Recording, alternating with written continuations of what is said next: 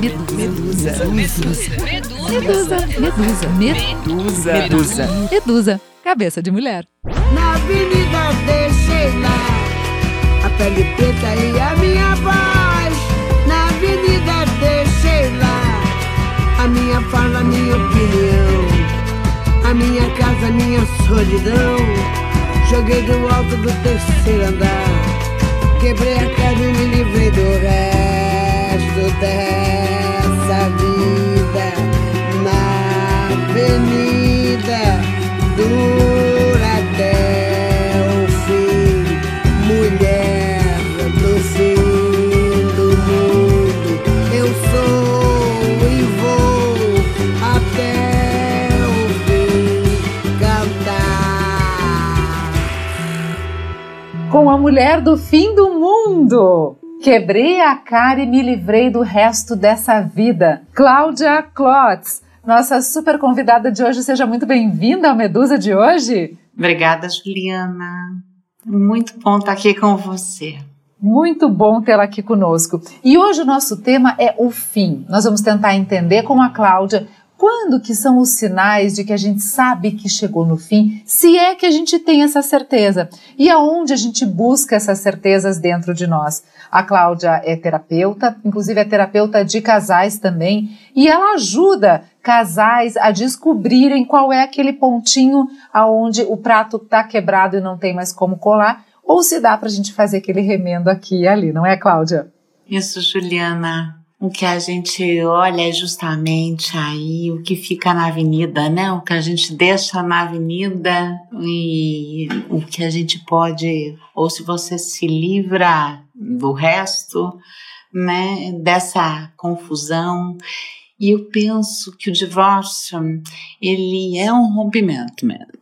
O divórcio é, é um fim, né? Às vezes de um relacionamento, mas é um rompimento é, que não necessariamente é desse divórcio concreto, jurídico, mas é um rompimento que é um repensar daquele formato que talvez a gente tenha de funcionar, ou que a gente tenha idealizado uma estrutura né, daquilo que a gente projetou, do que a gente esperou como pessoa, como mulher, tanto né, os homens quanto mulheres entram com projeções nas relações, seja uma díade, seja um casal, né, homem e mulher, seja um casal que não seja um casal que não seja, né, que seja do mesmo sexo, mas as pessoas trazem para as relações que se, eu, eu entendo que as relações se tornam um organismo vivo, né? Tem o eu, tem o tu e tem o nós. E esse nós é feito de uma porção de nós, né? Literalmente. De, do, e aí que a gente, quando pensa na, num jeito lá que desfuncionou, não deu certo, não tá bom. Por que que não deu certo? Porque você tá contando que tá pesado, tá contando que tá difícil, que tá é, complicado de encarar, né? Esse, não, não tô aguentando isso. E o que que a gente não aguenta? Né? O que, que como que a gente lida com as frustrações que a gente vem, vem tão arraigadas, vem tão de outra instância, de, vem tão de outras, de toda uma estrutura, né, que a gente montou idealizada como feminino, como, né, que, que chega ali esperando aquilo da relação enxergando, inclusive, muitas vezes aquilo numa relação que tem outras coisas para dar e aí desfunciona. E eu acho que às vezes a gente precisa dar um fim, não só para se divorciar ou para se separar, mas um fim naquele, naquele, Naquela naquela ilusão. estrutura,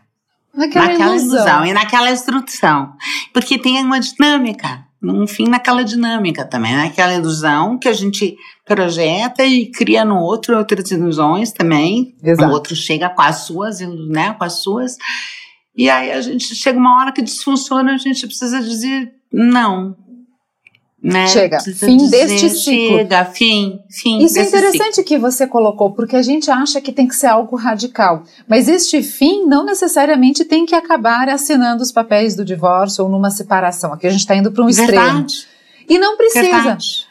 Existem relacionamentos, porque até porque a gente vive em ciclos dentro do próprio relacionamento, existe o romance inicial, todo aquele enamoramento que é o gostinho que a gente quer. Na verdade, a gente quer ter esse gostinho por mais tempo, não é, Cláudia? Isso. E é isso, a gente vai ficando mais frustrada e vai passando o tempo Isso. e a relação, sabe, vai se acomodando em padrões que nem sempre satisfazem a nossa alma. Aí eu, eu acho que isso talvez seja um, um- um ponto que a gente possa discutir, é quando que satisfaz a nossa alma, que é aquele relacionamento, e quando deixa de satisfazer. Porque, claro, se tem uma briga, se tem um motivo de força maior, algo relacion- né, relacionado a caráter, até fica mais fácil a gente decidir. Opa, então esse caráter não combina com a minha maneira de ver o mundo. Não quero essa pessoa para mim. Mas quando simplesmente fica bege, que as nossas ouvintes devem estar né, com anos de casado e tal, muitas devem estar pensando dessa forma. O que é que a gente faz? O que, que a gente tem que botar na balança para saber, ah, damos mais um gásinho, não damos, repenso? Deste ponto, do bege em diante. É, eu penso que a, a, a chegada do bege, né, é uma chegada que tá ali dando um recado. Dando um recado que é olhar primeiro, né, pro que a gente talvez esteja esperando, né, olhar para a frustração, que a gente não gosta de olhar para a frustração, a gente evita a frustração, a gente traz, é importante é ser feliz, é estar feliz, é, mas espera aí, a frustração, todos temos que lidar. Mas para entender o que nos frustra, a gente precisa entender o que a gente deseja. E às vezes é, é um desejo tão inconsciente, é um gozo, né? Tão fora daquilo que sai do, do mental, mas passa a ser uma parte tão subjetiva, tão, tão distante daquilo que a gente imagina que a gente esteja desejando. Então, é, é importante olhar para aquilo que a gente deseja para entender onde está a frustração. Porque a gente geralmente tende a olhar para o outro e dizer ele não dá conta, ela não dá, né? Esse sujeito Uhum. não dá conta. Coloca a culpa absolutamente Isso. inteira no colo do outro. Enquanto que é preciso olhar a nossa participação nisso, a nossa participação enquanto idealização, a nossa participação enquanto é, desejos inconscientes de que o outro, nossa, é, a gente chama isso assim de contrato conjugal. Tem um contrato que é um contrato inconsciente. Que a gente precisa. Emocional. É emocional, inconsciente, a gente não sabe que a gente está esperando, não. Mas a gente, ele me, me prometeu, esse sujeito, né, me prometeu algo que não cumpriu, não entregou. Mas será que, né, eu escutei essa, que promessa que eu escutei? O que que eu tô atrás? Então, assim, em primeiro lugar, olhar, conseguir compreender o que te frustra, o que te, o que tá te deixando bege, o que não tá dando para viver. É, e aí, olhar para essa dinâmica, né? Conseguir compreender como você starta com as suas frustrações, também a dinâmica, as frustrações do outro, né? E aí a gente entra nessa coisa dos, das frustrações e da maneira das frustrações inconscientes, porque nós colocamos, nos casamos ou nos é, juntamos, nos acolhemos, às vezes às cegas com projeções, né? Então eu, eu sinto que É. é. é um lugar dinâmico. Muito dinâmico. E eu, como trabalho com comunicação, a gente estava falando agora em off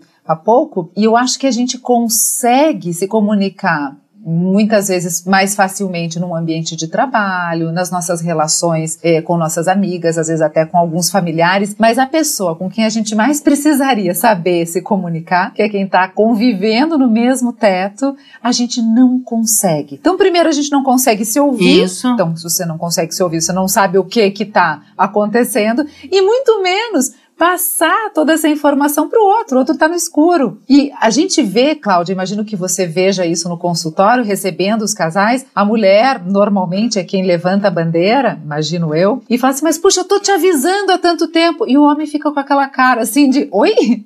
O que está acontecendo que eu não sei? Acontece isso? Relata pra gente como é que é o dia a dia de um consultório. Isso. Muito.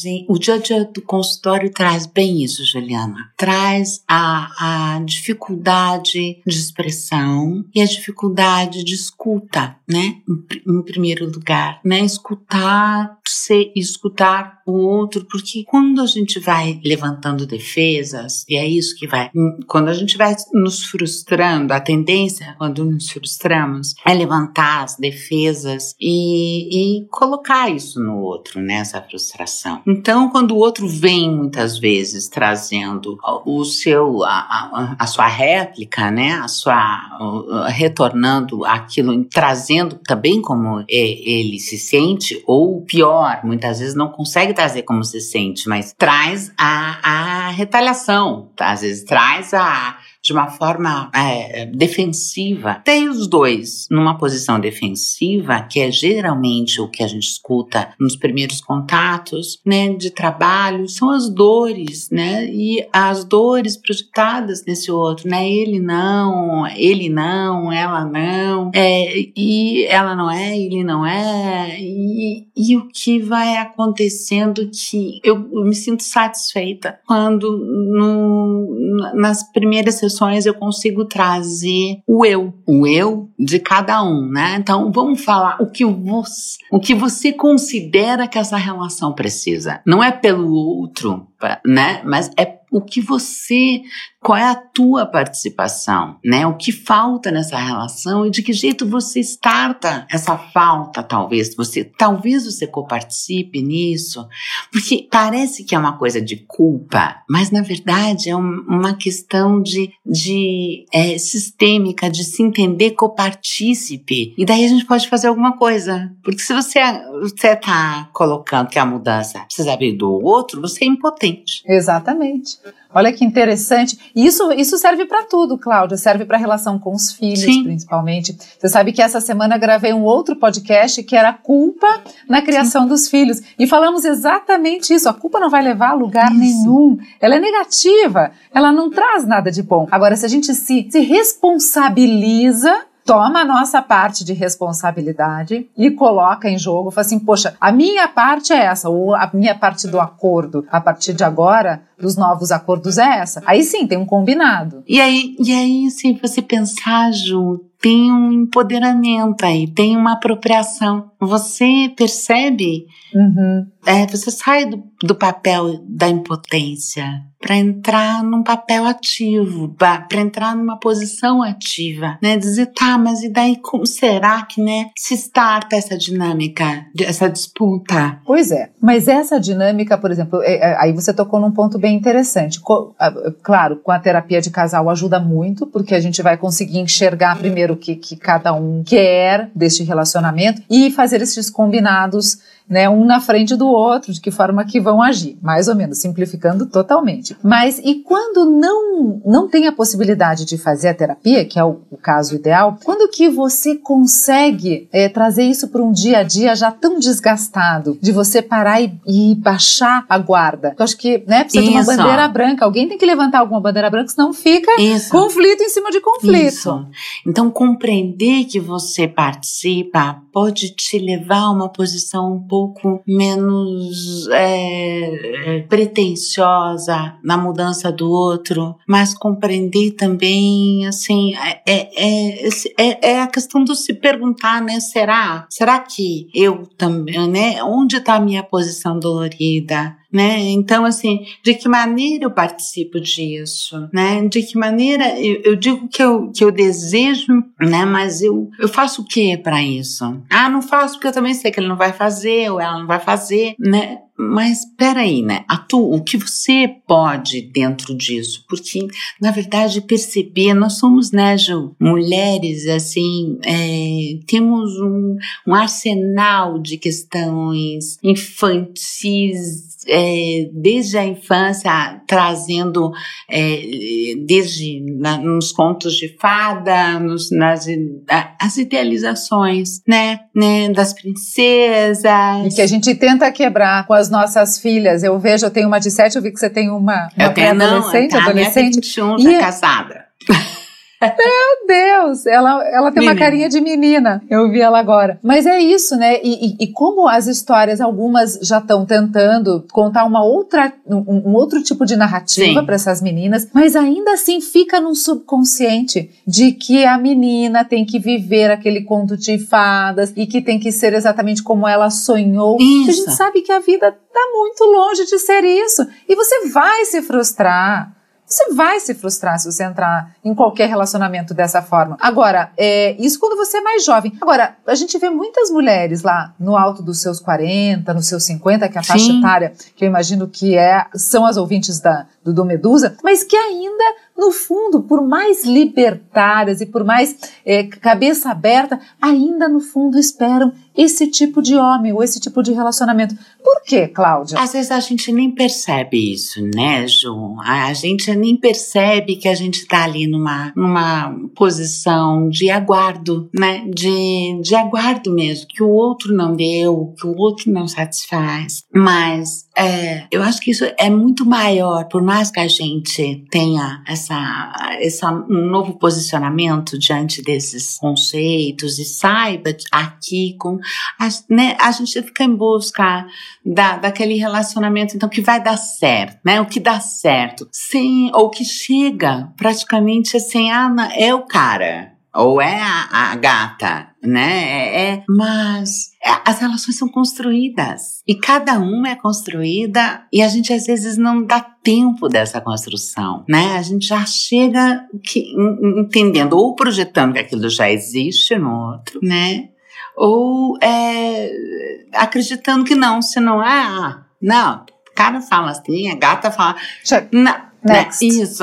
Mas aí é, é a questão da construção. Ainda mais quando não se tem filhos. Quando você tem filhos, aí você já gera um envolvimento que é diferente. As pessoas acabam, de uma certa forma, é, tentando um pouquinho mais profundamente. Mas quando não tem filhos, você percebe que é mais descartável, digamos assim, as relações? Sim. Eu percebo que, assim, os filhos, eles têm um papel, né, ah, também, onde a gente pode depositar muito do que, ah, não, eu vou ficar porque, né, é, eu entendo que sim, é, a gente tem muitas dificuldades para todos nós, para olhar para as dores. A gente quer sentir dor, a gente não quer vivenciar a dor, a experiência da dor, a experiência do, nossa, né, eu não dei conta e ok, né?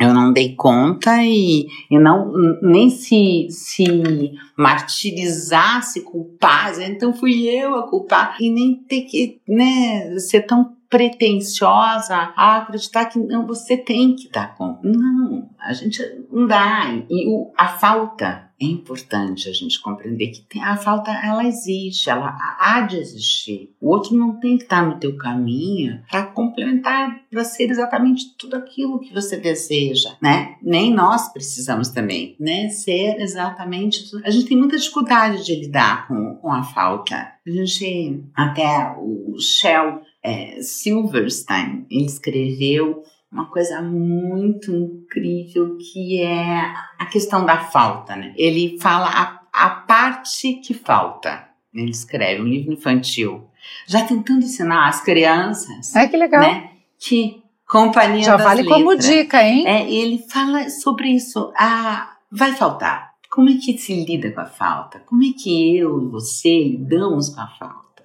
Né? Como é que a gente pode olhar para isso sem depositar então, a criança também, voltando lá aos filhos, como se a gente vinha falando, a criança muitas vezes é uma forma, os filhos são formas da gente depositar e dizer assim: ah, não quero que isso, não vamos complicar, ou então vamos abstrair, deixa para lá, vamos levando em frente. Muita gente faz isso.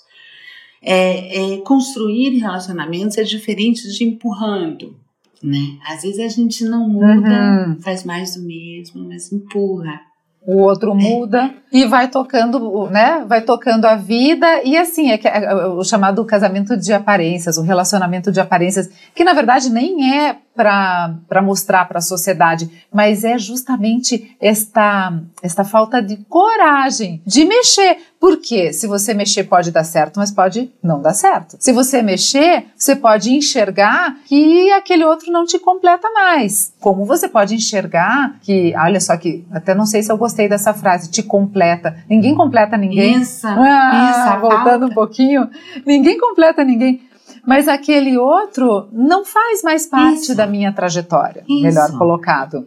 Ou a gente pode recuperar e realmente ver sentido nesse relacionamento. Eu acho que aqui cabe a gente ouvir um áudio é, da Madi, da Madelon Cordeiro, que ela, é, durante a trajetória dela de mais de 30 anos de casamento, se fez essa ah. questão. Vamos ouvir então?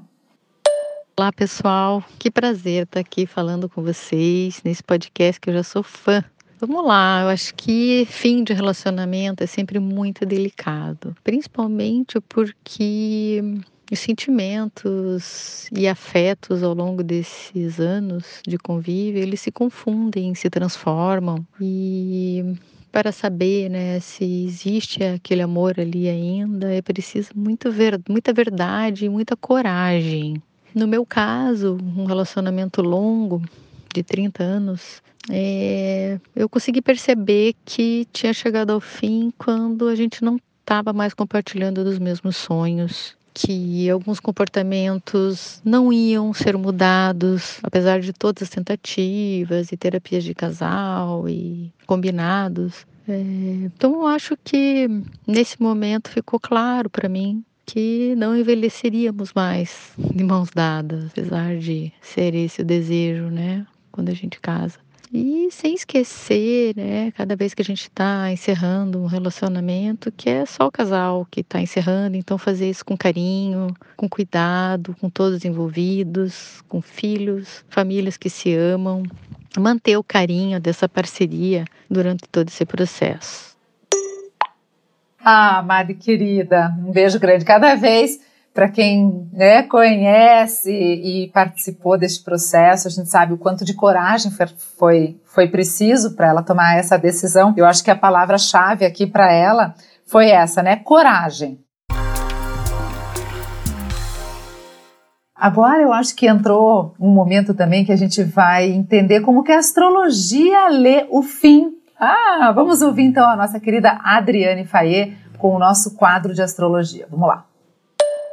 Então vamos aos fins. Na astrologia, o fim está ligado ao signo de Peixes e à casa 12 astrológica. O signo de Peixes é o último dos signos do zodíaco. É um signo de conclusão, de entrega, de finalização. A casa 12, analogicamente, tem o mesmo significado. Ou seja, a casa 12, o signo de Peixes, é o momento em que algo morre para que seja lançada a semente para o novo. É o novo ciclo que se inaugura. Tem um aspecto que é muito comentado na astrologia pelos leigos, que é o inferno astrológico, que é exatamente esse momento de dar a Deus, de concluir, de finalizar, de entregar para o universo, ou e isso acontece um mês antes do aniversário da gente, que é quando a gente fecha o 12 segundo é, mês desse ciclo. Nesse momento, ou pode ser ou o inferno ou o céu. Depende muito da nossa atitude, de como a gente consegue fechar o velho para abrir o novo. Isso gera realmente muita angústia, porque o novo é lançar-se no desconhecido, na nova semente. É muito interessante. Eu adoro essa análise que a Adri faz, que ela consegue, como se ela estivesse né, conversando conosco, parece que entra de uma forma tão fluida no nosso papo. E é interessante a gente observar que tudo na natureza, você tem um ciclo de começo, meio e fim, você tem que morrer para renascer, e às vezes um relacionamento, acabe ele em divórcio ou não, ele tem que morrer padrões, que foi o que a gente falou no início. Os padrões eles têm que morrer de toda forma que eles não levam a lugar nenhum. Não é? E, e esse, esse luto que ela chama né, de inferno astrológico, que é aquele momento de dúvida, de tensão. Qual que é a tua recomendação, Cláudia?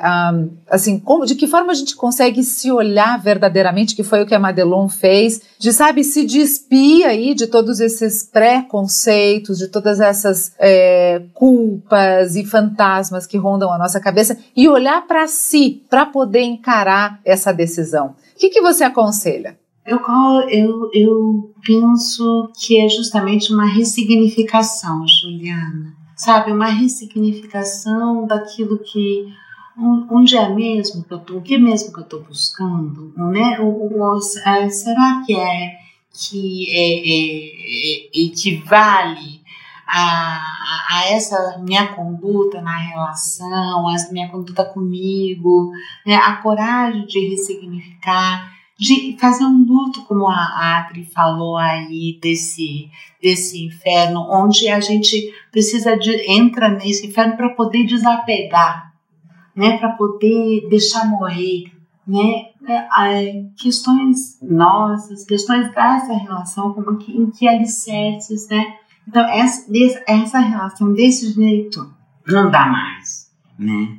Não dá mais, a gente vai vivendo esse luto que muitas vezes antecede o próprio processo de divórcio e nem, às vezes nem vem um divórcio, vem um divórcio desse padrão. Uhum. Né, esse luto, porque também quando eu perco algo que era meu, até o medo, né? É verdade. Nossa, estranho, tô sem medo. Estranho, né? Eu me, é como se eu não me encontrasse, não me, não me caracteriza, não me representa, né? E, e, então encontrar outras representações, né? encontrar assim, é, ok, isso eu não tenho, a relação também não pode dar tudo, né? A relação não vem. Ele é parte da nossa vida. Não, e ele, é parte, parte, da nossa vida. Ele é um recorte da nossa vida, não é tudo. Isso, não é para nos preencher, não é para. Ela vem agregar, né? Mas se vem para preencher, o que está preenchendo? O que, que eu estou esperando que preencha? Né? Daí a gente já começa. Ó, então, eu, eu penso que ressignificar o outro, ressignificar o que importa para mim, de que jeito eu estou indo atrás disso que importa a mim, em mim ou projetando no outro, né? Esperando que o. Que... Então, eu acho que é, é, lindo, porque quando você deixa lá na avenida, quando você fica com esse é, você se reorganiza, você ressignifica o teu caminhar, né? Teu caminhar. E também pode, quando você consegue, você como uma comunicadora que traz esse conhecimento todo sobre o comunicar. A gente comunica verbal ou não verbalmente, nas atitudes aí, é também assim. Um, um jogo, muitas vezes, onde você, eu, se você está se sentindo é, que o outro está em dívida, você vira um, um credor. E aí trata o outro na relação como um credor e em relacionamentos credores e devedores não, não dá certo. conseguem se relacionar. e, e há muito disso, né? Há muito. E a gente nem percebe que a gente está voltando no outro a responsabilidade de dar conta de algumas coisas, porque, sei lá, já isso. Tem até essa coisa, né? Vale night, vale isso, né? Tipo, né? Eu fiz, então agora recebo, quem que ganha, quem que tá. Aí é uma relação que a gente chama uma simetria que gera disputa, ou que gera, gera tantos equívocos que doem mais, doem muito, que trazem é, é, uma série de decréscimos à relação, à, à nossa própria vida. Então, assim, eu gosto de um conceito de que o outro está ali nos espelhando, o outro está ali para nos ajudar a mudar, o outro está ali para nos contar né? Que a gente precisa ter coragem de se olhar diferente, né? E convidar esse outro também para isso, sem a, a, a, questão bélica, né? A questão da disputa, a questão... sem a cobrança. Eu acho que a cobrança é uma palavra também, como você falou do credor e devedor, tá ali dentro, né? Esse trio de palavras realmente a gente tem que eliminar do relacionamento, porque ele não vai, não vai contribuir não de maneira alguma, só atrapalha. Cláudia, a gente está se aproximando ao final. Nossa, olha o fim, né, ao fim, estamos uhum. chegando ao fim. E nesta avenida que a gente percorreu aí desses eh, ensinamentos e dessas, dessa luz que você trouxe a este tema, eu queria que você deixasse algumas dicas. Eu não sei se livro, se filme, se série, algo que a gente possa continuar nessa linha de raciocínio para quem ainda, né, quer se aprofundar um pouquinho mais nesse tema, está passando por este não. momento e está querendo encontrar e se reencontrar para poder decidir como vai ser seu relacionamento com o outro. Uhum.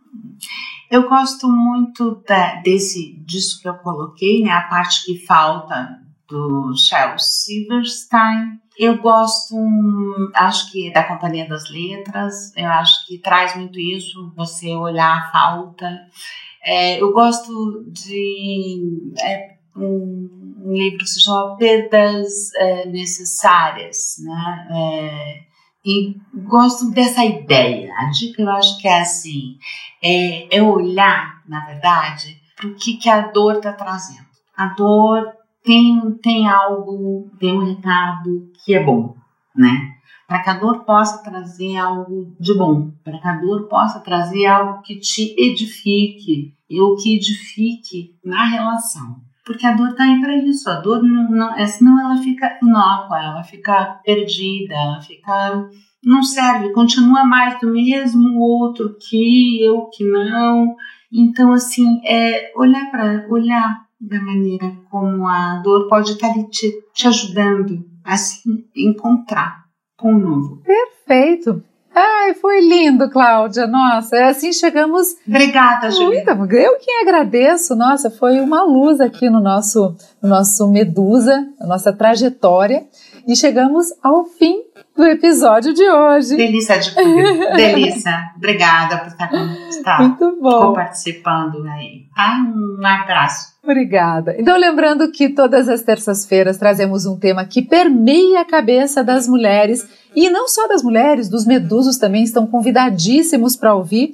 Esses temas são femininos, mas habitam a alma de qualquer pessoa que não quer ficar com seus pensamentos estáticos. A gente precisa fazer as nossas cobras se movimentarem e esse é o intuito maior do nosso Medusa. Você encontra o Medusa, já sabe, em todas as redes sociais, no arroba podcast Medusa no Instagram, você encontra também no Facebook e estamos em todas as plataformas de áudio.